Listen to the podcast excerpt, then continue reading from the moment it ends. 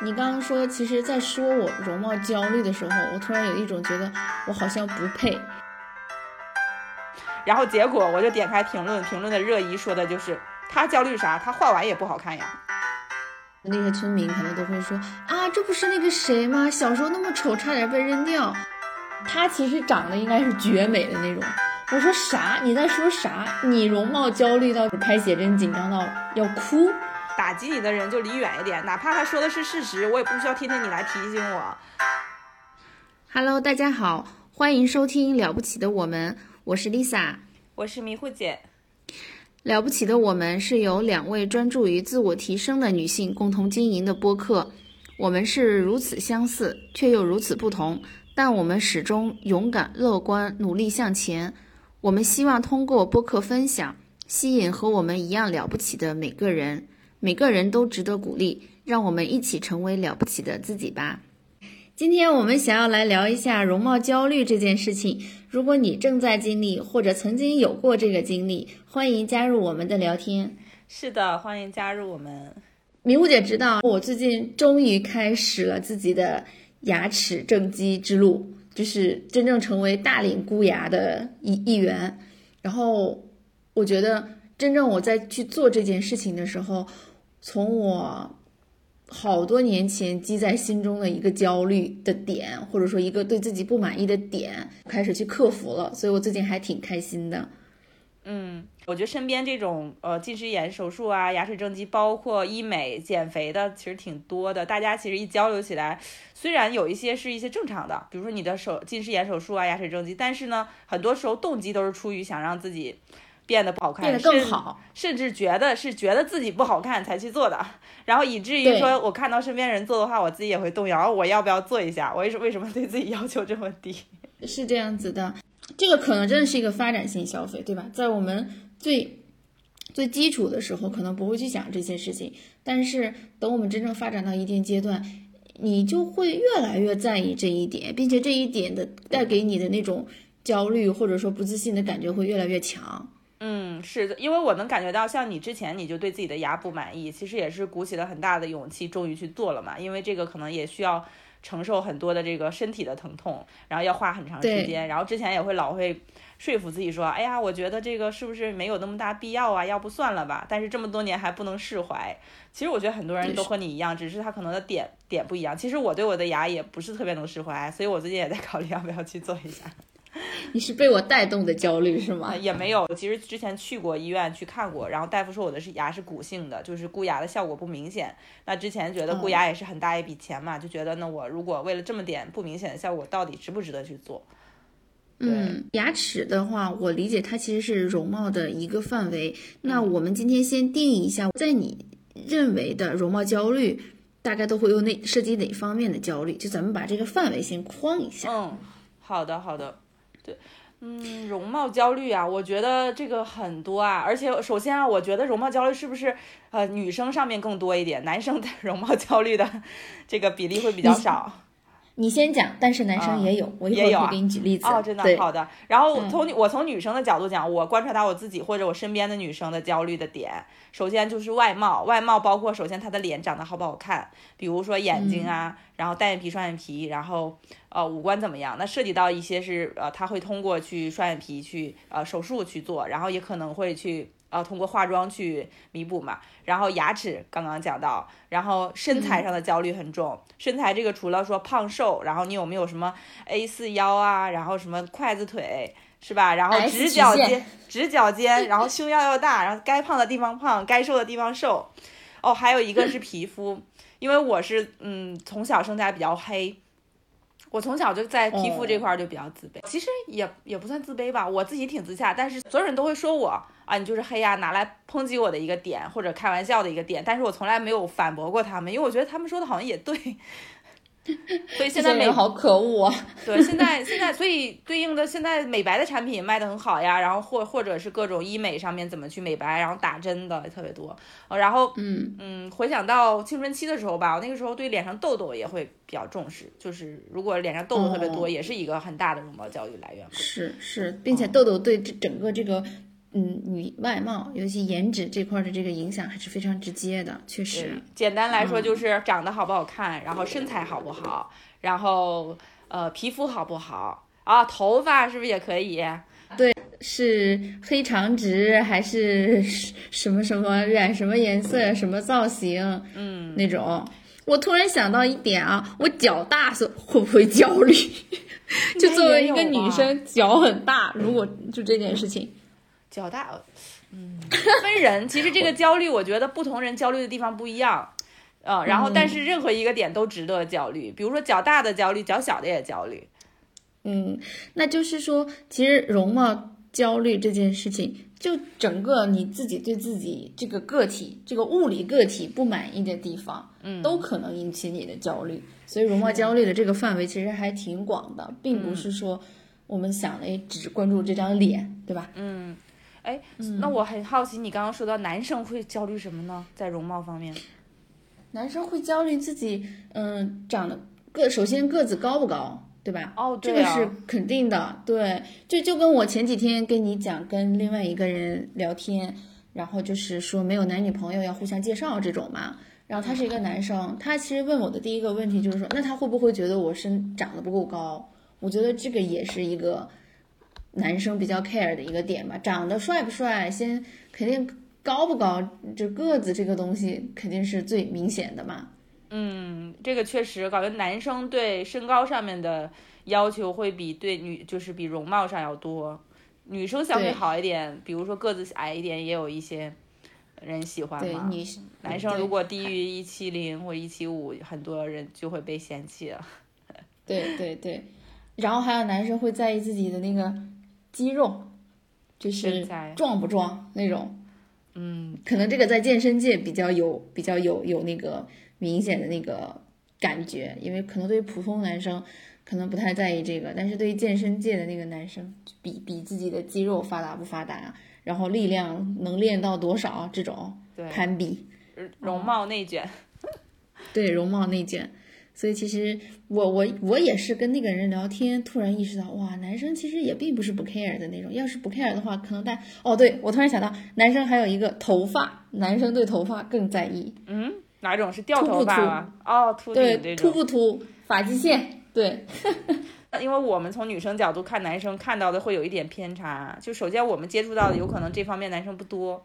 然后所以你天然默认你感觉不到这部分焦虑。对，然后对，就是，但是女生我们接触的范围很广，你就知道大家的焦虑是全方位的。对，确实，回头可以再多采访一些男性朋友，看看在男人圈里边他们是对自己的容貌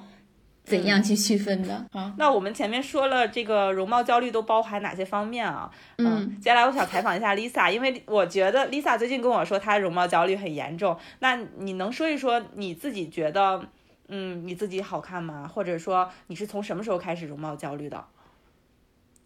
首先说这个，我觉得自己好看吗？你刚刚说，其实，在说我容貌焦虑的时候，我突然有一种觉得我好像不配。在我印象中，会认为说容貌焦虑是那种长得贼美贼美的那种人，然后会有焦虑，我够不够好看？好像用到我身上，好像有点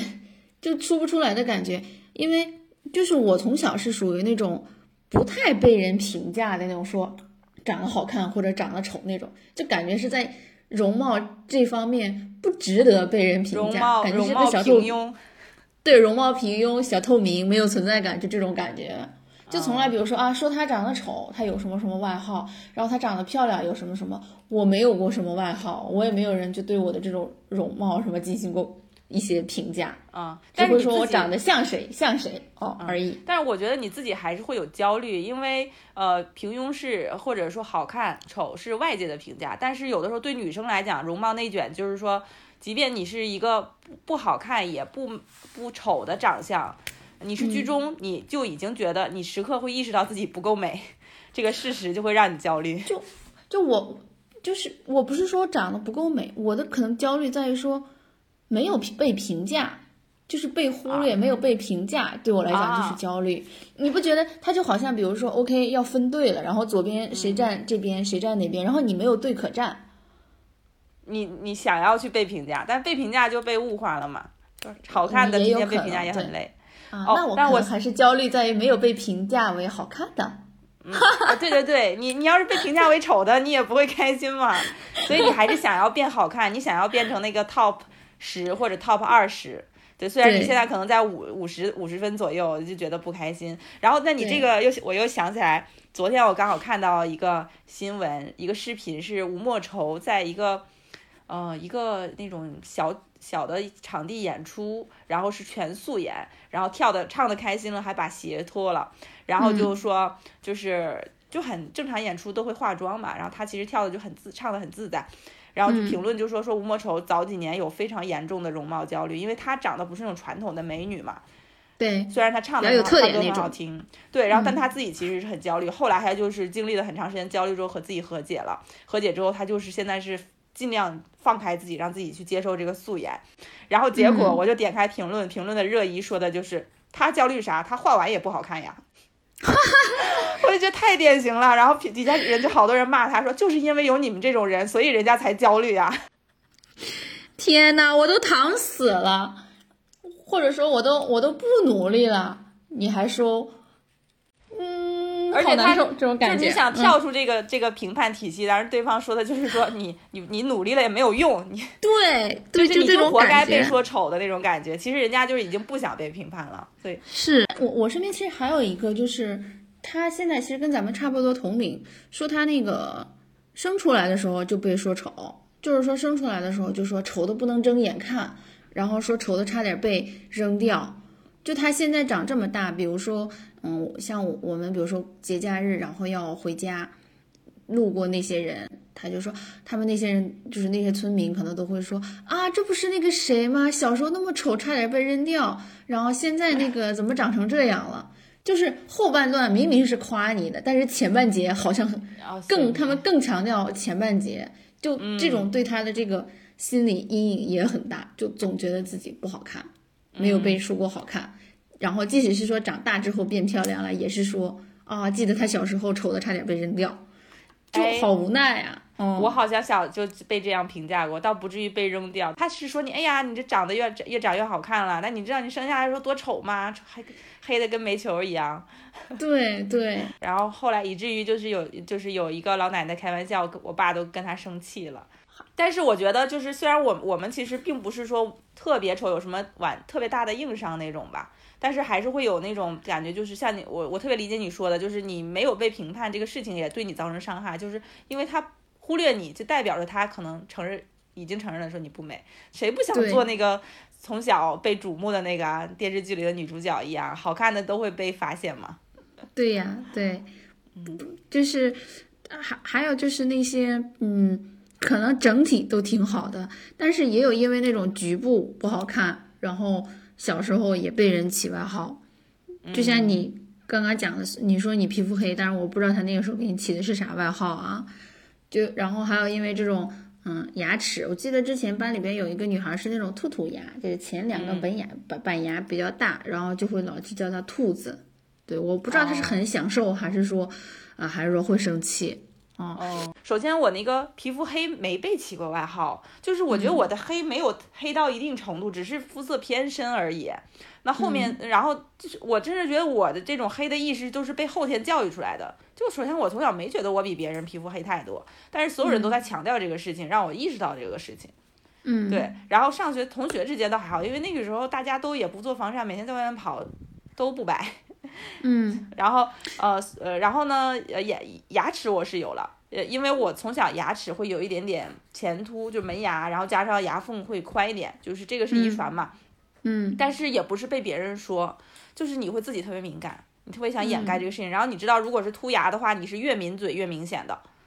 你的整个牙骨往前嘛，然后你要想包住它，对，然后嗯，就还是挺。呃，没有人给我起过这方面的外号吧，因为他我们不叫那个以前什么黄飞鸿那个里面有他的那个好伙伴叫什么牙擦苏那么龅牙，或者说粉红女郎里那个、呃结婚狂那种，没到那个程度，但是你自己就会非常非常的 care，嗯，所以我现在都很羡慕牙齿齐的人。我也是。嗯另外还有就是那个我，因为我呃初中的时候就开始戴眼镜儿，其实没到初中，应该是五六年级的时候就开始戴眼镜儿。那个时候还不像像现在眼镜这么普遍啊。那个时候其实你在小学戴眼镜这件事情就很突出哦，然后他们就会起外号叫四眼。嗯嗯嗯，对我我我小学的时候，对我是初中戴的，上初中的时候还多一点，甚至我们小学的时候大家会很想戴眼镜，因为戴眼镜的人少，你看着很斯文嘛，会买无框眼镜戴。然后，但是我们班当时有一个女生，她近视的很早，然后她是做那个近视的那个矫正，就是要放散瞳，散瞳之后那只眼睛不不能见光嘛，但他只有一只，然后他就会拿那个黑色的那个眼罩给他罩上一只眼睛，再戴眼镜。哦，他是然后矫正的那种。嗯矫正，三四年级那时候戴眼镜确实很少，然后他那个就很很独特，然后所有人就他就有外号叫独眼龙，哦，对，然后整个人就特别害羞，对的对的。嗯很伤人。嗯，所以我忽然想到了一个点，就是你前面说的啊，就是一开始你觉得这是一个容貌上的事情，但最后它其实影响的是你的自尊心或者心理嗯对心理上。对自尊心和自信心这种，嗯，对。然后还有一个，就除了这个眼镜，就是小的时候，比如也不是小的时候，就是说，比如说你长到初中，尤其女生开始发育的时候，然后如果你的那个胸部比较突出，我靠，那些男生就会评价。你有过观察过这个现象吗？就没有特别典型的案例啊，所以没没太感觉。但是我记得嗯我六五六年级的时候，那个时候胸部开始发育，我还嗯我也是开始穿胸罩。我没有特我没有特印象特别深的事情，但我是因为穿胸罩被别人笑过，就是反正这个就是很敏感啦。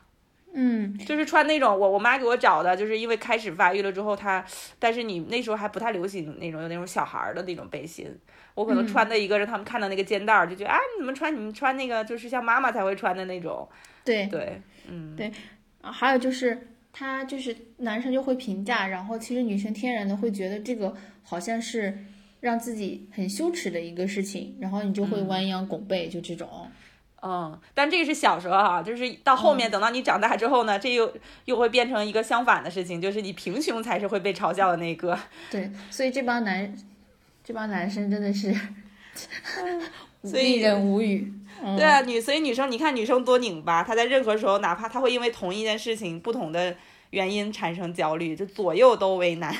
嗯嗯，嗯所以所以其实再回到第一个刚刚你问的问题，就是你觉你我我就是自己觉得自己好看吗？我其实，在心目中一直认为自己挺好的，然后除了比如说我在意的眼睛啊或者牙齿这些，就自己给自己的是自信。但是每次拍完照片，我就觉得哦，原来我长这样而已，跟我自己想象的有点不一样。你有没有这个感觉？就是这个偏差？有啊有啊，我像我的话，因为就是龅牙嘛，其实我后来的解决方法就是慢慢接受我自己，因为上学的时候就是你，因为你越抿嘴越明显。那后面的话，你慢慢的放开笑，你会你会找到你笑的角度，以及拍照，其实就好一些了。然后加上化妆就就会好很多。然后等我慢慢接受自己之后，可能偶尔忽然自拍一张，我就发现，哎呀，这个角度找不好，就会很很奇怪啊，怎么样？还是会意识到这个事情。然后包括什么左右脸不对称，还有我的单眼皮，我其实一直都还挺喜欢我的单眼皮的。甚至很多人就是让我去做单双眼皮手术，我都会抗拒，因为我会觉得，因为我自己是可以翻成双眼皮。但我老觉得双眼皮不是我，就是这个我我已经失去了我的特色，我自己都不认识了那种感觉，所以我就非常执拗的不想去做双眼皮手术。对，但是有的时候一一拍照，你会发现你的眼皮是耷拉的，或者单眼皮没有精神，或者显得会比较凶的时候，你会觉得，哎呀，是不是双眼皮才比较好？嗯，就每天在这种时刻，就这种时刻之间拉扯。嗯，其实你这个聊的就很自然的就聊到下面我想聊嗯的，就是我们什么时候是开始对自己这个容貌，比如说就觉得是真的好看、优劣这种判断，嗯并且就是这种判断到底是自己给自己的，还是说外界给自己的压力？就你自己是因为自己的原因，还是外界的原因，对自己这个容貌有一个判断？对，前面我们就聊了一些，都是小的时候。我觉得小时候是非常初级的判断，像我说我皮肤黑这个事情是通过别人的评价我才意识到的。但是还有很多个时刻，你会在你成长的各个时刻，你会根据外界的判断会意识到一些，呃，不管是说他对方说了你什么，还是说从一些呃处境上面你没有得到一个公平的待遇，然后是然后你意识到是因为自己的容貌。对，就是小时候的那些，比如说外界对你的一些反应，你只会生气，但是你还没有进入到说我自己对我这件事情的认可程度。就别人前面可能只是别人 comments 你一下，然后你会生气会反击，但是你我的点就是说，并没有到自己也那样认为的那个阶段。所以我想聊的就是说，好，就是我们这个容貌的这个觉醒吧，就是美美与丑的这个觉醒的时候啊，就这个时刻，就什么时候你也自己也认可这个标准了，啊对吧？对对对，并且你能感觉到啊，确实我有这样的优势，或者说确实我确实这方面有劣势，就这种感觉。你先来说吧，我觉得你应该有很多个时刻。嗯，我我其实真正开始，我觉得是初中。初中，我觉得有一件事情对我冲击挺大挺大的。首先就是我当时上六年级的时候，我我小姨给我买了一套衣服，就是那个时候，因为我初中小学的时候长得很瘦，也很矮，那个时候可能就不到六十斤。但是到了初中的时候，那种发育就猝不及防，你知道吧？然后突然那件那套很喜欢的衣服就穿不上的时候，就原来穿的是宽松的，现在穿上紧绷也穿不上。就那一时刻才知道啊，我真的长胖了，就就很我反正那个时候我是很受冲击，并且就是当时外部然后也开始说啊你怎么突然变胖了，然后变成这么胖了，我突然就觉得啊，好像是不好看了哦这种感觉，然后并且最最后就是初中我们有体测，就胖到然后我跳那个跳远根本就跳不及格，就那个时候真的就觉得啊我好像真的是。变丑了，我觉得我一直认为自己胖的心理的那颗种子，可能就是那个时候开始有的，就包括到现在，我也一直觉得我是一个胖的人。嗯，但那个时候应该是说，我们也接触一些像电视剧呀、偶像剧之类的，应该是先被灌输了这个胖也没有瘦好这个事情吗？但你是因为被嘲笑了？对，就是被嘲笑，并且我一直是一个好学生啊，然后我体测不及格，就是啊，现实和什么的双重打击，嗯，就。然后就觉得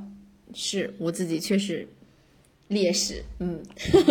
啊，我好像是我发胖是在高中开始，我印象很深，因为我初中的时候是我是先窜个儿的那种，小学和初中就很高，然后一直到高中开始不长个儿了，突然从高一开始，我印象很深，我是以每个学期长五斤的速度在在胖，哦，就从可能不到一百九十多斤，一直长到了一百一这种。然后一直稳定在那个，然后再加上那个时候就是又黑又瘦，然后也慢慢的也不瘦了啊，就是黑黑胖胖，然后还短发，然后就会觉得对自己的容貌开始自卑。嗯，并且当时跟我玩的好的那个女生，就是她到现在都是属于她那种可能就是遗传的，又高又瘦，嗯，然后他会有很多男生追他，就高中初中的时候啊，那个时候。哦，我知道了，我我可能那个时候就是也没有什么男生追，觉得就是就是小透明，就是夸好看也夸不到你身上，你自己也知道别人不会夸你好看，所以你整个人就是属于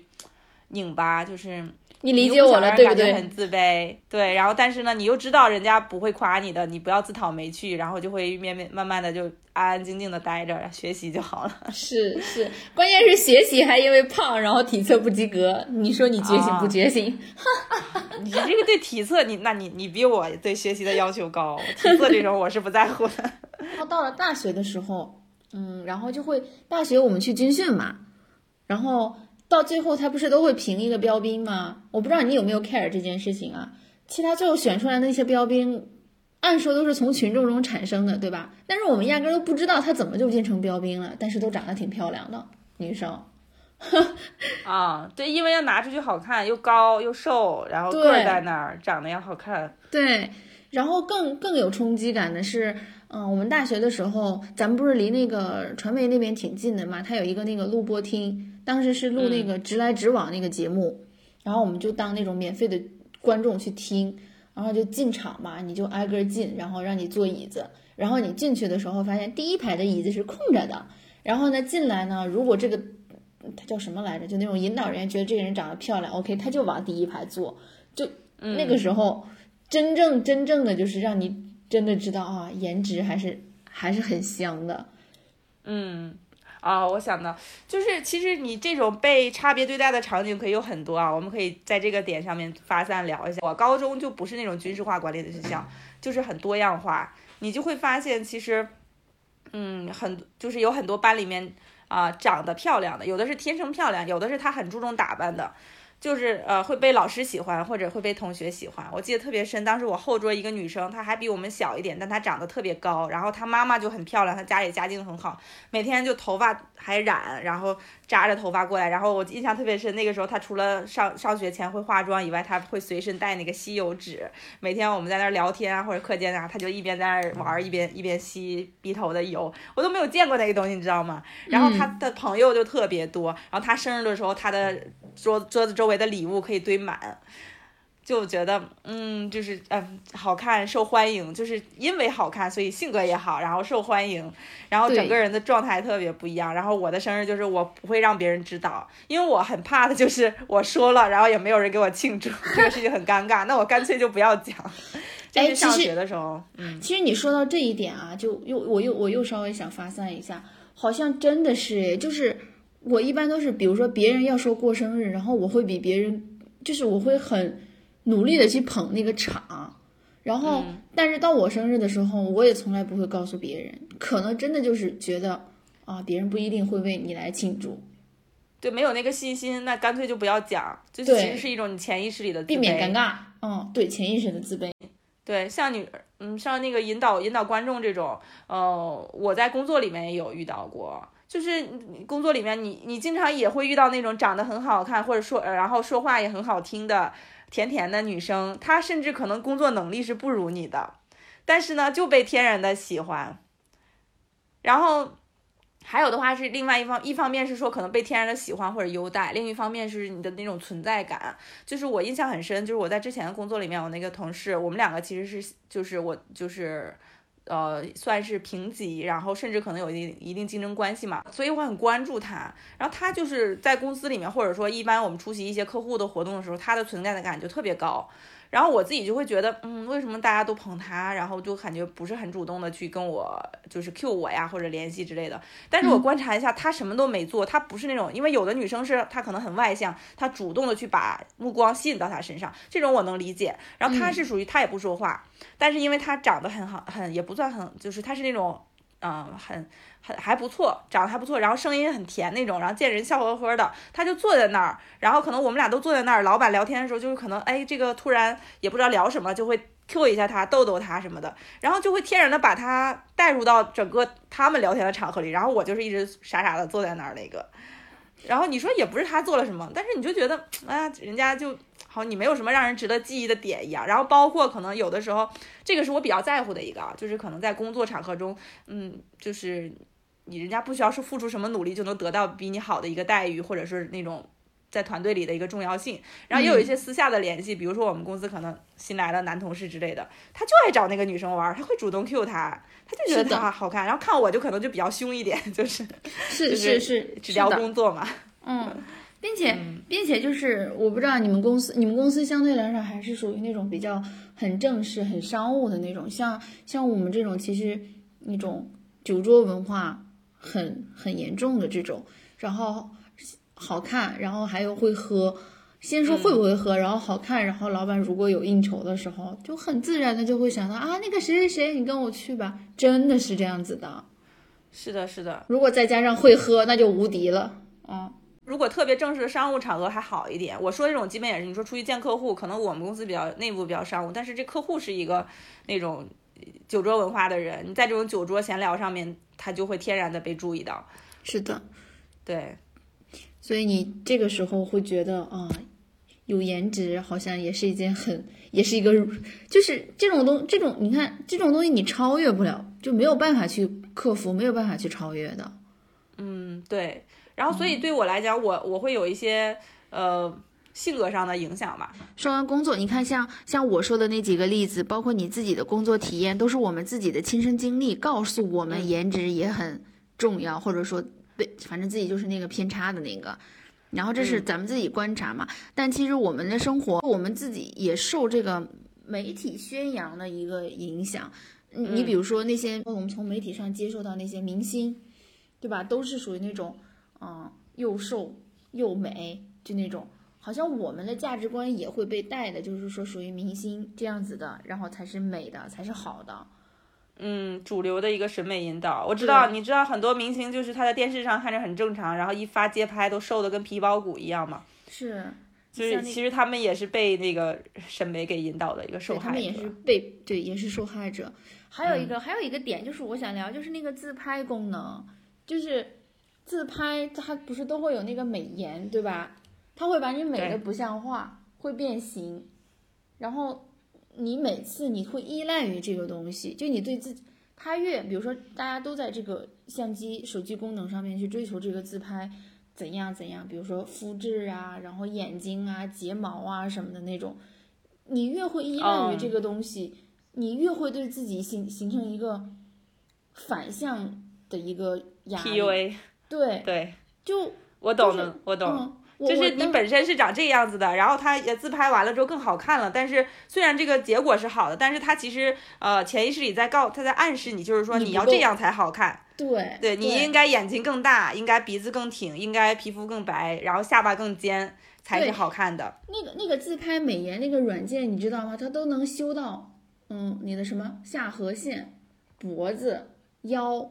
手臂，就什么贴额肌。我什么睫毛、眼睛，我我我真的惊呆了。我觉得就是越这样，越让你觉得，就像你说的，我不够好。嗯，还有一个是我们像我们现在，比如说会去做那个那个 SPA 或者做那个美美容什么的嘛。我觉得那些人啊，他们真的是太可恶了。他我好讨厌他们，我现在我真的就是因为不讨厌他们的服务人员，甚至我有办完的卡都不想去，那种。我我我就他在弄你的脸的过程中，或者弄你身体的过程中，他就会不停的说啊，你这儿有痘痘，这儿什么什么不好，这儿什么什么有斑，这儿什么不好。我心想就是包包括你去做那个美容美媒体的时候哈，上面我讲是美容，去做媒体的时候，比如说他说他一摁你这儿疼啊，你这儿不好。啊，你这个要怎样怎样？我心想，我花钱我是来享受的，我不仅是心理身体享身体享受，我心里也要享受。就被你这么一通说下来，我哪哪都不好。嗯，哦，这个我我太有发言权了。我是美容的时候，他说我的脸，我真的很反感。我一开始去就是纯放松，然后一开始做做清洁痘痘嘛，我那个有一段时间痘痘比较多，还有去痘印儿什么的，然后。那然后那一开始我的那个我在那家店做了得有两年多了吧，两三年了，就纯粹是因为我懒得换别的店，然后他又有一有优惠出来我就会买。然后一开始做的时候，那个我他们家已经我已经熬走了三个不同的美容师了，对。然后他第一个美容师就是属于那种像老师一样。就很严厉那种感觉，他给你做，然后就会说啊，我们这儿现在有活动，什么九十九的水光针，然后可以打，你让你赶紧团一个怎么样？我说我不想团，我想说九十九，你这个东西成分什么样也不知道，然后他就会说，嗯，为什么不呢？就他他是那种也不是这个语气，他是那种教导主任的语气，嗯，说说理由，就为什么你不打？就好像我不打是多大的罪一样，我就不想理他。然后他，然后后来第二个人呢，第二个人最最最奇葩，就是我在经常在那做，我只做。去清洁和补水，然后他说：“哎，你看这个呃清洁完那个已经很好了。”然后他说：“哎，你这个鼻子长得很好。”他夸夸你。然后他说：“要是下巴再再再垫一点就好了，因为我的牙凸，他下巴有点后凸。”他说：“你再垫垫下巴就好了。”我就想说，我来这儿只是做做普通的美容，为什么我我要被你指出来我的下巴？你觉得我不知道我的下巴是这样的吗？我只是觉得我不想那付出那么大代价去搞这个事情，对，然后就。就每次都被指出这种问题，然后我们说，然后还有一次他他给我做那个美容，他不是清痘痘嘛，然后或者说最多说你痘印儿，然后应该买他们那个什么套餐去打那个用光打那个痘印儿，然后突然后来痘印儿，我后来做那个痘印儿，然后痘印儿也已经很淡了之后，他又要想卖我东西，他说什么？他说你看你脸上这个东西是扁平疣，他说你应该把这个油点掉，然后我说你这个怎么点？你这能点吗？还是去医院？他说可以点。然后呢，就是你看，他就给我指我的额头、我的脖子，他说这都是扁平疣。然后这个是什么 HPV 引起的，怎么怎么样的，就是说的很严，很可怕。对，然后就说我说怎么点，他说哦一个二十，然后他给我数出来，我这个满脸得有个二二二三十个那种小包，你知道吧？就乘上去就很贵了。关键是这个东西我肉眼根本发现不了，根本看不见。嗯，他指出来，我问他，我说你你说这个到底在哪里？我没有看到。他拿着镜子，然后照打着那个光，非常非常近，放大了才能看到有一个像毛孔一样的小白尖。他说这个是扁平疣，然后你应该点掉，而且你应该点好多好多，你脸上怎么怎么样的。我说你不说我根本看不见，然后你就非要让我为了让我花钱，然后指出我这种问题，就人为的制造焦虑，就真的很烦。当然我们了解他，他就是指出我们的不好，然后想卖他对应的产品，对不对？嗯嗯。但是这种体验太差了，你知道吗？他我会觉得他以为我会认为他把我当成弱智，当成傻瓜来骗。对对对。哦，你要跟我讲，你就是你要先看看我有没有这个需求去去做啊。我因为真的很，现在很多人对自己的容貌是慢慢自洽的，就真的我不可能说你说我哪儿不好我就去改，那我的脸最后可能都不是原装的了改的。就如果按照那种主流审美去做的话，对你只能说特别大的硬伤去改，然后你老这样 PUA 我，我就很生气。是，没想到你跟我一样，就是真的是很就理解他的那个出发点，但是有点 over 了，我觉得。对的，对的，他们可能是这样培训的。对，不不过你刚刚讲到是说那个说，嗯，搞得你就是什么脸都不是原装的，也真有一些人是上了这个钩的。但我相信那些都是那些有钱有闲的那些贵妇们，就是啊，也不一定，也不一定，有很多可能那种他不一定有钱，但是他是渴望通，他觉得他的问题就是他长得不够美，他渴望通过容貌去阶级跃升那种，或者说现在做网红很多嘛。然后他就会先花大价钱去做。我们前两天出去玩的时候，在那个杭州景区的时候，就看到两个女生在拍照。就是你近看之后，那张两张那他们俩的脸就不能看了，全部都是假的，是吧？她整个那个脸是平的，然后突然起一个山根，然后双眼皮，然后眼睛，然后脸削的贼尖。就是我不知道他在镜头里会不会好看，但是近看你觉得这个人就是已经像怪物一样了。哦。然后我就很又觉得一直瞅他不太礼貌，但是就真的很很震惊。很震惊，之前前一段就是有一个那个我我在那个抖音上面一直关注的一个嗯，反正一一个公众号一个抖音号，他们是一家，老公反正是属于真的是真的是那种钻石王老五，然后会哄老婆，会买各种礼物，然后他老婆从来没出过镜，他老婆就是那种又作然后又粘人，但是也很大气的那种女生，就整个他们就是这样一个人设。其实我中间也一直好奇，为什么这个女生就没有出过镜？然后后来终于终于就在今年前一段的时间，然后他老婆就出来说，是因为去年那个把鼻子给整坏了，就是他觉得自己的鼻子不够好看，然后就可能在东北当地找了一个，说做出来那个鼻子有点歪，并且就他就他是相当于是他好了之后，然后才发出来整个他这段经历嘛，他其中就有他说他当时认为鼻子歪的那张照片。我去，我都怀疑我的眼睛，我压根都看不出来那个歪。但是他就因为这个鼻子歪，他一整年都不出镜，正好戴口罩，天天戴口罩，然后还说他的精神状态不好，老哭。然后最后是她老公来北京找了专家，然后帮她弄好，然后现在就天天又美又飒，每天出镜，就就让我就觉得好震惊啊！一个鼻子，她已经那么美了，然后轻微的一点问题就对，又抑郁又崩溃，然后我。我真的觉得不是我能理解的，但是也能侧面反映出来，可能对自己，就是，我觉得一定程度上也是被医美给误导的，就是你去好端端的对吧，做个鼻子还做歪了，然后就一去不复返。我觉得这个就又呃，就是 call back 到你一开头说的问题，就说你自己觉得你啊什么好不好看，有没有容貌焦虑，然后你说感觉我这个。长相好像没有资格有容貌焦虑，因为确实看到很多，就是他已经很好看了，他越好看越焦虑，这两个都是比较，嗯，病态的一个事情吧。就是他让你觉得好像，哦哦，你怎么画都不好看，你没有资格讨论美丑，所以这个时候你就闭嘴。然后呢，有资格讨论美丑呢，还要加入这个评判，一直一直被人家去 PUA，我觉得大家都很痛苦。对，所以所以之前网上就有一个患丑症嘛，就是你说的那种，就是越好看的人，然后对容貌越焦虑。然后他就越要不停的，可能要去通过医美啊，通过各种手段，然后让自己变得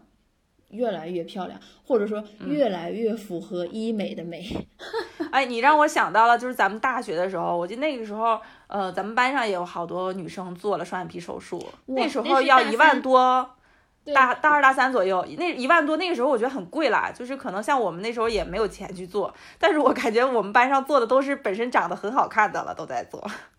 你这么一说还真是，我记得那个是大三的暑假吧，就是大家一来，哇，都做双眼皮，确实也都是好看的那些人。嗯，对，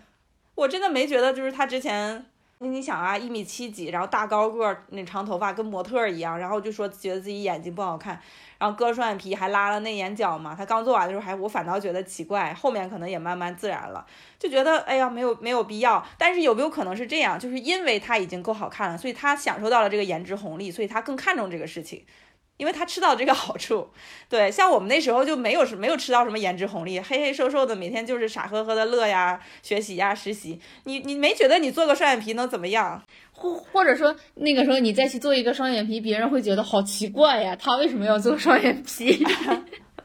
反正我那时候肯定也不是说完全不想做，你看到人家做完了有做的好的。变漂亮了，你当然也羡慕了啊，但是可能就放到你身上，你觉得一个是我觉得是那个时候我们的经济条件成本上面，就是父母不支持的话，你自己做不到这个事情；二是说好像确实你看到这个投入产出比不太高，就是它本身那么要对你来讲是一大笔钱，但是呢，可能对你来讲就只是好看那么一丢丢，甚至可能会更突兀。对对，就算了。所以你对你你讲到这个点，就是说那个医美的作用其实还是有的，就是恰到好处的那种是真。可能我认为才是医美发挥作用最有意义的点。就之前有一个女生，她确实眼就肉肉的，然后木木的那种，然后当时就决定去做双眼皮，现在确实特别好看，特别自然，也没有 over，就别天天想着瞎整八整的那种。就是我把医美的这个功效或者说作用用在最恰到好处的那个点。哦，对的，所以我觉得回到我们的主题，就是容貌焦虑这个事情，并不是说你不应该为自己的容貌就评判自己的，就首先评判是不对的，然后焦尽量不要焦虑，但不代表说你就一定要完全接受，有一些东西你可以去在一定程度上改变，但是是一个客观的理性的程度。所以我觉得你其实你整牙还好，就是你是出于容貌焦虑，但是这个不是一个极端的容貌焦虑，然后那种极端就是说它本身已经好看了，或者经过一些修整之后好看了，它甚至有很多人就会整容上瘾嘛。怕的不是整容，怕的是整容上瘾。然后就是因为你已经整了一些好看了之后，他老觉得是不是自己可以更好看，或者被相关的人员去老推荐啊、教唆说你应该继续整，然后整到 over 了。对，就不要这样。我就是突然想到，你知道有那个机构，他为了给你垫那个脸嘛，他就会说，比如说你的太阳穴比较塌，然后什么嗯脸颊比较塌，然后对家庭不利。哦，然后什么什么有风水上，哇，真的是为了做成这项生意，我感觉是什么手段都用过，对，无所不真的，我我都震惊了。嗯，我讨厌这种原因也是，就是没有一个人，不是每个人都有一张完美的脸，甚至完美的脸很少。所以你你有一些是硬伤，比如说有的人他是因为可能颌骨有一些问题啊，你容貌确实是不好看了，或者是。牙齿或者是一些像你前面说的，他眼神有一些问题，影响了他一些方面，你可以做。然后你，那你什么太阳穴这种啊，你只要不是特别大的问题，我为什么一定要做？对呀，最后搞成要么千篇一律，要么就搞坏了。对，然后就没有必要啊。对，你总要接受一些东西，然后只和你自己不自洽那部分做就好了。但是一定是因为出于你自己的目的去做，而不是被别人给影响了去做。嗯，理智一点。OK。当然，我们觉得还是有一些像医美或者说外界干预的手段，能帮我们去呃变得更好。只要不产生身体上的危害，其实也是有帮助或者可以采用的，对吧？我就是因为当时刚毕业那会儿，咱们上大学都没没都没化过妆，对吧？你一下进入职场，那个时候又爱倒腾，然后但是天天画不好眉毛，有时候比如说化完妆，然后只剩下一条眉毛，眉毛画残，全部连洗了再再去画。然后越画不好，然后就很生气。然后只要有一天，反正对有个同事，有个姐姐就还挺好。她说：“你这眉毛每天画的都不一样，就觉得好受打击呀。”当时，对，但当时的眉毛是比较稀，就看着不明显，所以很难画。对，对。然后，但是那个时候也没有想到说我要去纹眉或者怎么怎么样的那种。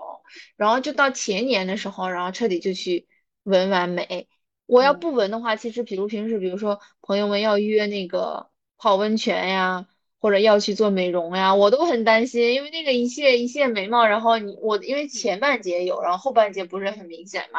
我就压力心理压力会很大。然后后来做了之后，对，然后做了之后就觉得啊，至少你这块就从来不用担心。包括现在三个好朋友在一起，他们两个人其实没有做过眉毛，然后我就做一个呗，多轻松啊，每天又不用画，就你心里面这一点对你的压迫点就完全没有了。包括整牙齿也是，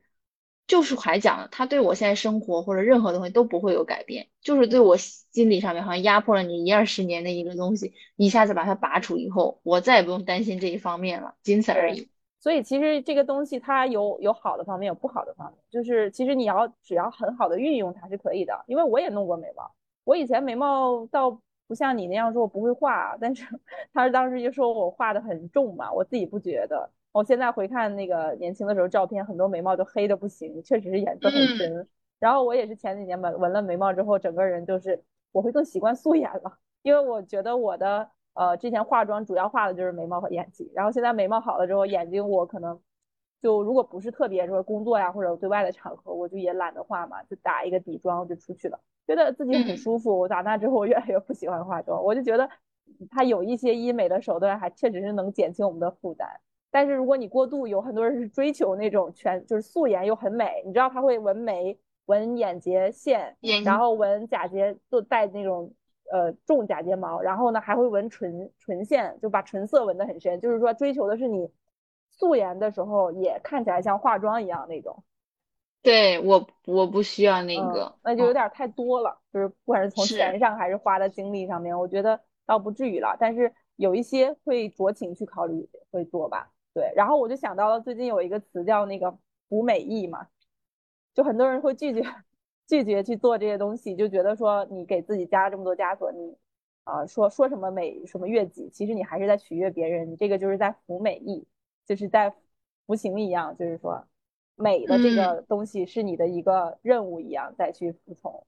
包括我现在都不怎么穿高跟鞋了。就是我现在我也不穿了，来，嗯，对，怎么舒服怎么来，就是因为觉得，嗯，我没有我自己舒服怎么来，然后我没有必要为了别人看起来好看穿高跟鞋。我觉得我有一段比较做作的时候，是我在上一家公司，其实就是我在工作上整个比较不自信的时候，就是我已经带团队了，但是，嗯，就觉得他们老就说，哎，你和另一个女那个女生长得很好看呀，什么气场不一样，就是好像你就是那个干活的，因为我是那种踏实的，每天可能会多点加班的那个。我就会穿很多什么高跟鞋啊、阔腿裤啊那种很商务的套装，去让自己去撑场子。然后，但是后来我知道，其实撑也这个东西不是撑出来的，因为有的人会这样给我这种暗示吧。然后我自加上我自己心里不自信，我会认可，然后通过这样改。后来我就跟一些我呃就是关系很好的同事去问过，说你真的会觉得我的气场不够吗？然后他说没有啊，他说你们俩讲的东西一听就能知道谁说的是做过的，哪个东西谁是只在那空口。白话的瞎侃，所以其实你是会让人更信服的，没有觉得他比你好像更有说服力，更像领导啊。然后我就一下子就释怀了。就我现在的公司，每天我就是穿平底鞋啊，运动鞋啊，德训鞋，然后穿个牛仔裤的运动裤就去了。就虽然是外企，但是穿的特别接地气。对，那天我这个东西来证明自己了。对对对对对，是的啊。然后我其实还想聊一聊，就是说对你自己。有什么影响？比如说性格上的自信心啊，以及其他方面，不一定是性格啊，生活的方方面面吧。你觉得这个这个容对自己容貌的不自信造成了什么样的影响？对我来讲嘛，因为我总是对自己的牙，就是自己牙齿，因为有虎牙嘛，比较突出一点。像我拍照的时候，然后我一般都会往后边站，或者说我自己其实很少都发过自己那种很正面的照片，嗯啊，然后就算是。拍完照片之后再看，我会尤其关注自己的牙齿，就看哎有没有露出来，或者说露的是不是自然，很关注很关注。然后这里边其实有一件事情，就是咱们大学毕业拍拍那个毕业留念照，我那个时候其实还是我请的人帮咱们拍的嘛。然后拍完之后看，我每一张表情都一样，就是为了不要露出自己的那个牙齿。虎牙。对，每一张照片的表情都一样。我其实，反正心里边还挺挺，就是第一是说拍的照片拍出来没有留下来，比如说那种变化多样的表情啊或者什么的那种。然后更多的是我的在整个拍这个照的这个过程中，心里都是紧张的，根本不会想象说我去摆什么 pose 啊，然后什么，就想的是千万让我的牙齿好看一点。就整个这个心理过程是很紧张的。还有一个就是。我们当时拍结婚照的时候也是，就我就特别在意自己的牙齿嘛，然后当时跟那个摄影师就说了一下，说，嗯，你要注意一下我牙齿的这个修理修整。然后结果他发完第一遍回来之后，他把我的牙修的整齐无比，我都没有虎牙了，你知道吗？哇，当时我都震惊了。你是开心还是不？你是开心还是不开心？我不开心啊！然后我就跟他说：“我说我不要这样子的。”对，这这这这这也太太离谱了，对，都不是自己了。嗯啊，但这个很难啊，就是又不想你又让他修，然后又不能太一致，又要保留特色。嗯嗯，我觉得我那个时候还是很在意的。然后到了去年和前年，我跟我朋友去那个就是拍一些生日生日写真的时候，我也会叮嘱那个摄影师说要注意我的牙齿。但是我跟他讲的是，我不用你修我的牙齿，我是什么样子就是什么样子。其实我。这个这个点就是到现在，我觉得我是至少是我认可，我就是这样子了。我不需要通过 P 图或者修图去展现出来另外一面子，一一个面一个样样子。但是还是心里会觉得这是一个点，就它永远是你心里有压力的一个点。嗯，你这个让我想到去年我结婚拍那个婚纱照的时候也是，嗯，就是我。我拍婚纱照那个时候，他给我修图，就是他们有那种类似于一键修图的那种模板之类的。我去选照片的时候，他那个修图师已经给我先修过一版了，就完全 P 的不像我们两个。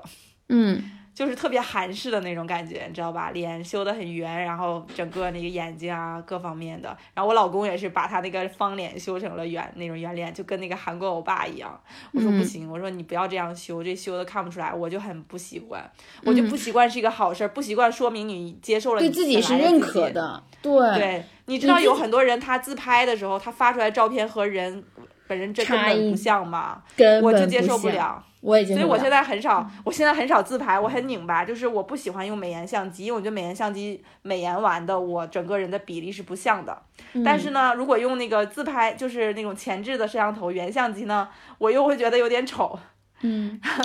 然后我，所以我就很少拍。然后我这个过程其实是经过了一个。波折就是我可能最早的时候上刚上大学的时候，就是大家都很流行自拍的时候，拍自拍的时候我就不会找角度，也不自信嘛，然后会抿嘴啊之类的，拍出来不好看我就不拍。然后但是经过了一些调整之后，我大概大四大四的时候，我觉得是我拍照的巅峰，就我的自拍，我终于知道我的牙应该怎么松弛又不会就不要紧绷在一起，紧绷在一起会凸嘛，然后怎么松，但是松弛呢又会显得牙很很凸很那个很明显，然后怎么到松弛到一定角度会让人觉得下巴很长，同时呢又。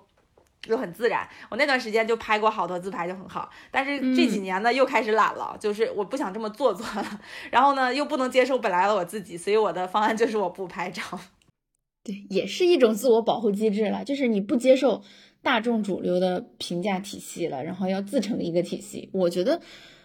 挺好的。前几天我们在跟朋友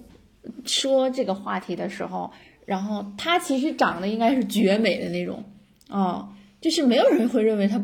不漂亮，甚至都会觉得她是真漂亮那种。然后她跟我讲，她是说她去年应该是今年三四月份，然后去拍个人写真，头一天晚上紧张到嚎啕大哭。我说啥？你在说啥？你容貌焦虑到拍写真紧张到要哭，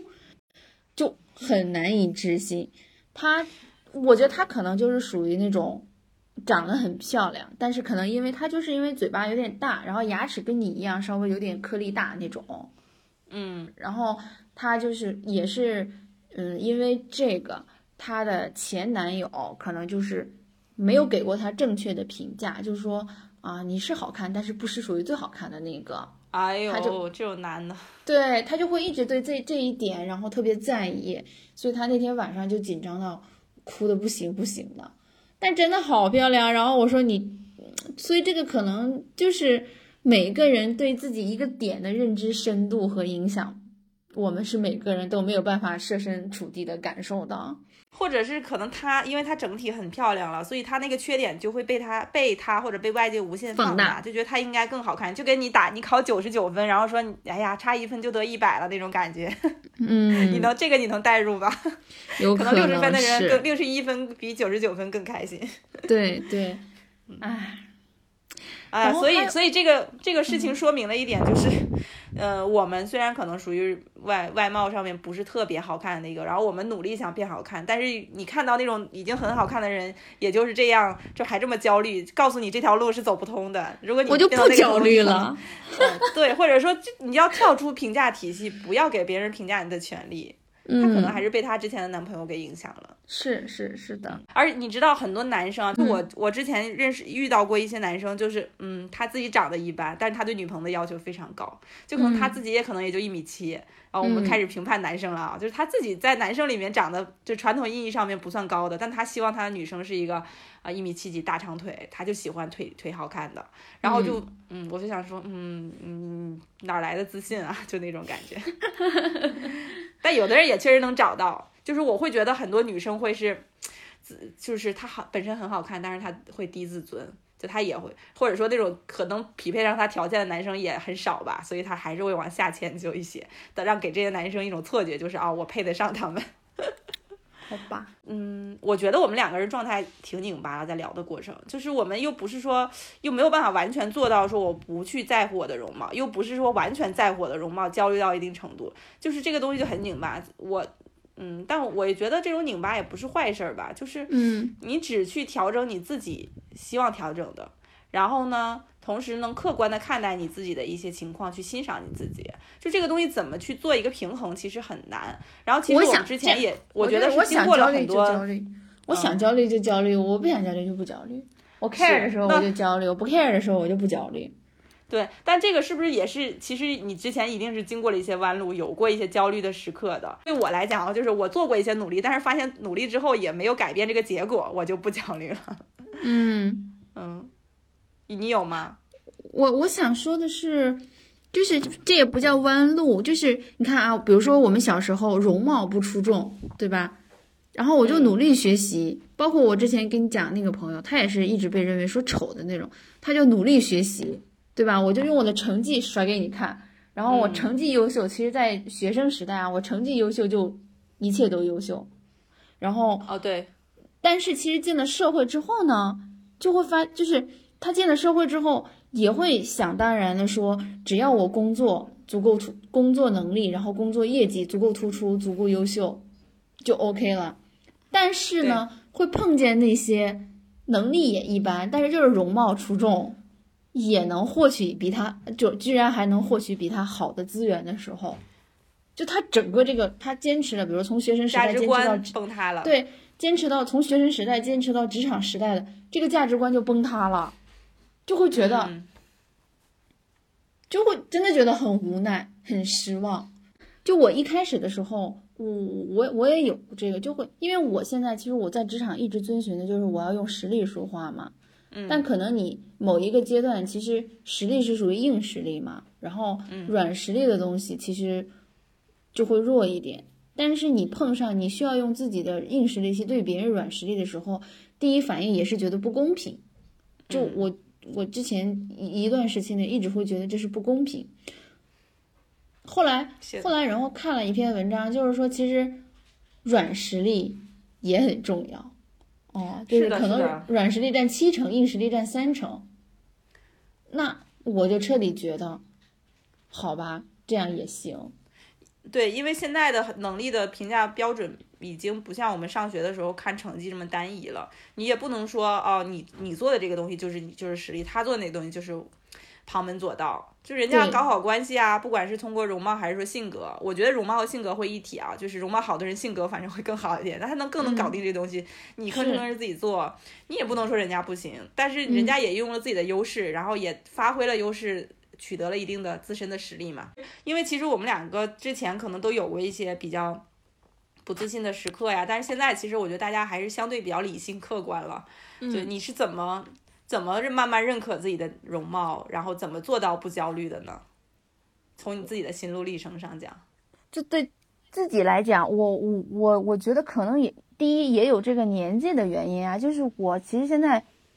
已经结婚，对吧？然后已经生完孩子，我觉得我没有必要用那么严格的那种态度来对待自己。嗯，这是一，就是自己先给自己解一下绑。第二。就是说我现在其实也挺好的，就我现在可能比如说是满分一百的话，我觉得我现在可能是八十五，我觉得我要不要做到一百，这是我的一个选择。我现在也挺好，对我八十五分，对吧？要做一百的话，然后其实也可以。然后我不做一百的话，我现在也挺好的，我没有任何压力了。其实，对你说到这个，确实，我觉得年龄有一部分就是二十多岁的时候会觉得，因为你可能还没有什么，你只有一个年年轻嘛，然后你会过分的注重这个，然后以及对你，嗯，你其他方面的能力你还不够，没有完全的认识。和自信很多，之前我看很多文章就也说什么到三十岁甚至到四十岁，你是年纪越大越从容，就是因为你越来越意识到你的美不仅仅限于年轻或者说容貌上嘛，嗯，然后另外我不知道是不是说在二十岁二十多岁的时候，还有一部分是因为婚恋的压力，就是因为你会觉得你要择偶嘛，然后如果你的容貌不够自信的话，不够美的话，可能你在这方面你自己一方面是说人家会担心人家不喜欢。然后，另外你自己也不自信，不敢去怎么样？对我反倒是结了婚以后开始越来越，就是在这方面放松自己了。就我穿衣服就是以舒服为主，就不会去考虑了。对，还有即使我现在，比如说我现在去做，嗯，去上健身课呀，我觉得都是为了让我自己好，就我自己感觉好，对吧？我想。塑塑形啊，或者我想为了让我自己好，而不是为了那个评判体系里边的好。所以其实二十多岁的时候，就是嗯，你有各种焦虑，然后你就最大很大一部分也来自于就是会放投射到容貌里面去，然后你会关注外界比关注你自己要多，所以这个时候是很容易被影响，然后以及陷入到这种嗯焦虑呃里面的。然后我就想起来前一段去参加那个。我们大学同学的婚礼嘛，他有一句话让我觉得特别特别的印象深刻，就是新娘跟新郎致辞的时候，他们两个在一起五年嘛，然后现在三十岁，嗯，他说说的一句话就是，其实我那个朋友他是一个很之前很容易焦虑的人，就情绪上面，然后跟她男朋友在一起之后，两个人其实互相疗愈了很多。他说，嗯，我们一起度过了二十五岁到三十岁，嗯，迷茫又焦虑的五年，就是。我真的形容的好贴切呀！我觉得我那五年也特别特别的焦虑，就是你非常迷茫，不知道你未来是在哪里，然后你有什么样的能力能养活你自己，你的另一半应该是什么样的，你想要什么你也不知道，然后你你唯一能能可能控制的就是你自己的外在和身材一些方面，也是这你唯一的一个引以为傲的事情吧。虽然我们刚刚讲到是说，比如说自己在通过自己的学习提高自己的专业能力，然后去弥补自己容貌上的这个短板。可能在初入职场呀，或者在社会上，会遭到遭到了一定的打击。比如说，看着别人用颜值轻轻松松就可以换来好的资源、好的上升通道，但是我还是坚信，就是相比容貌这种一时的东西，我们能够一直保持一个良好的性格，或者说一个优秀的一个品德，这是我们，就是我们的魅力持久的根本原因、根本的东西在。我我想讲的是这个，不要因为就是说啊，好像是说，嗯，长得好看是不是就不用努力了？被这种东西误导，然后还是忽略了自己去培养自己的一些实力也好，或者说品格道德也好。嗯，是的，就是因为当你去。钻这种空子，我觉得如果是是一些只是日，像我们举的例子都是日常中，他可能通过他的这方面讨巧获得一些小机灵聪明还好。你要是做一些大的牺牲，因为难免可能长得美的有一些，比如潜规则呀或者之类的，你也是受到伤害的。我不觉得他们就是赢家。对，如果反正对换我的话，我自己会觉得，嗯，我会觉得我从尊严上或者我自己的一些骄傲上面会影响更大一些。嗯嗯，对对。就会受到冲击，但是要相信永恒的东西还是自己的实力。是，所以某种意义上，虽然有的时候我们时不时的会受到这种容貌的焦虑或者外界的不那个评价导致的不自信，但是长时间你其实会慢慢慢慢的更加认可你自己的一个精神内核，就是我到底认同什么，我坚持什么，然后甚至会通过这种外界的负反馈。会让自己更加坚固，就是你反弹回来，你才知道你什么东西是你不可以放弃的。可能希望我们到四十岁了，可以更加的 爱、认可自己、爱自己吧，就不要太被容貌影响。嗯，啊，还有的话就是朋友和。就是朋友和伴侣，就是这种好的伴侣和朋友的认可。像比如说，哎，你我跟你们讲我要搞哪里哪里，你们都说不用，很好之类的。然后你你朋友说那个前他前任被打击，打击你的人就离远一点，哪怕他说的是事实，我也不需要天天你来提醒我。对，就跟那个烦人的医美那些人一样。对对对，这里面就是我想特别谢谢那些，在我觉得我自己长得很胖、体重很大的时候，然后那些朋友告诉我，是因为你长得高。你这样的体重是匹配的，包括我现在，比如说我要去拔牙，然后关系好的人说啊，虎牙很可爱的，真的不要去拔。啊，我也觉得虎牙就我可能对，就是就是躺在大家或者说朋友对自己这种很善意的这些安抚或者什么，其实嗯，我的心里可能没有那么真的没有那么多焦虑，就减少了很多的焦虑。对，而且就是朋友他其实有的时候你这个东西。改也可以嘛，就是也没有拦着。但是我觉得朋友会这样，是因为他看到你身上其他的闪光点。你这个东西缺陷没有那么大的影响，有的时候你把它放大了，就是别人不会那么拿着放大镜一个环节一个环节看的，看的是你的整体。你整体的，不管是你的外表还是你整体给人的感觉是舒服的，谁会盯着一定盯着你这个地方呀？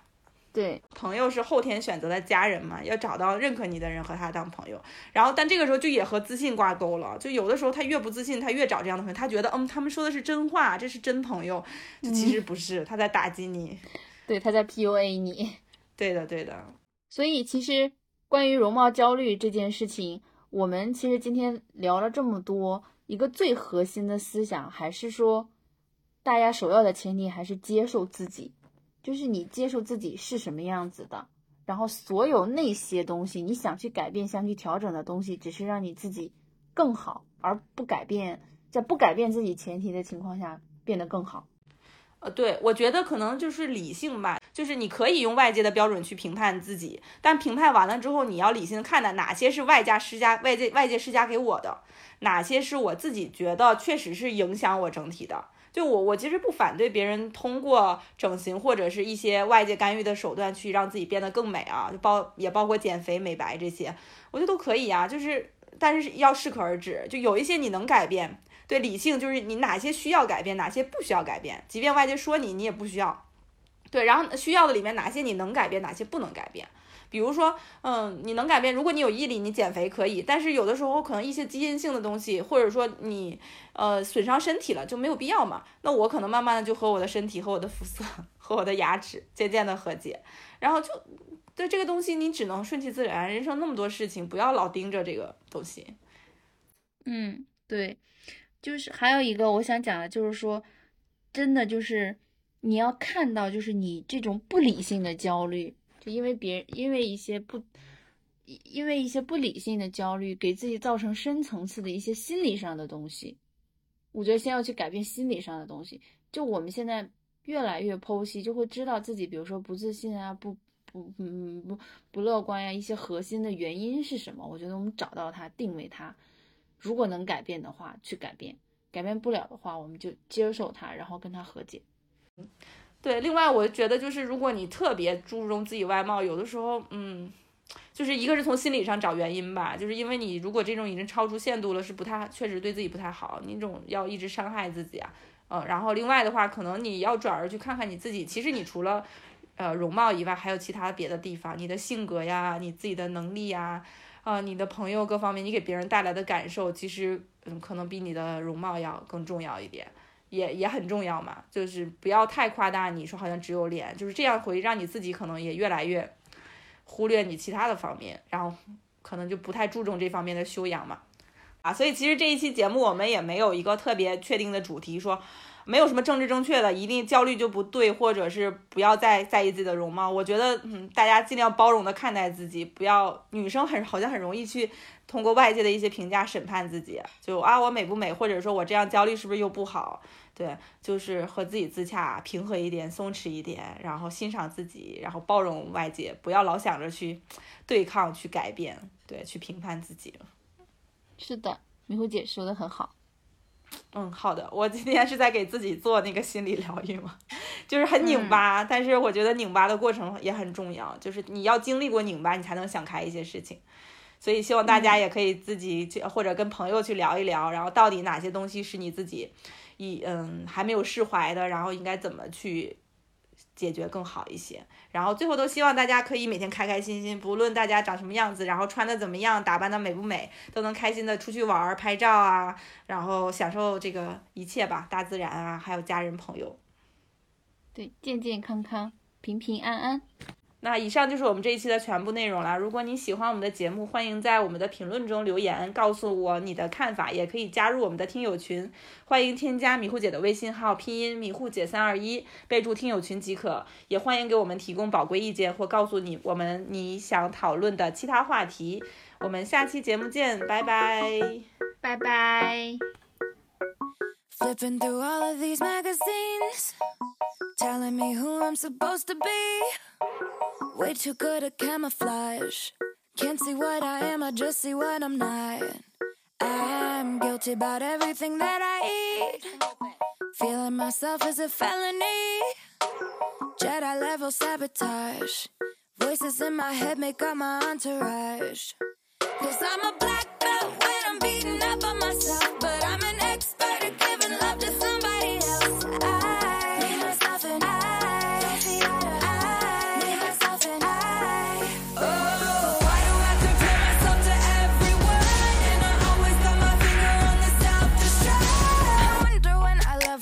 enough. Yeah, yeah, yeah. I wonder when I love me is enough. Yeah, yeah, yeah. Why am I always looking for a ride or die? 'Cause mine's the only heart I'm gonna have for life. After all the times I went and messed it up. I wonder when I love me is enough. Haters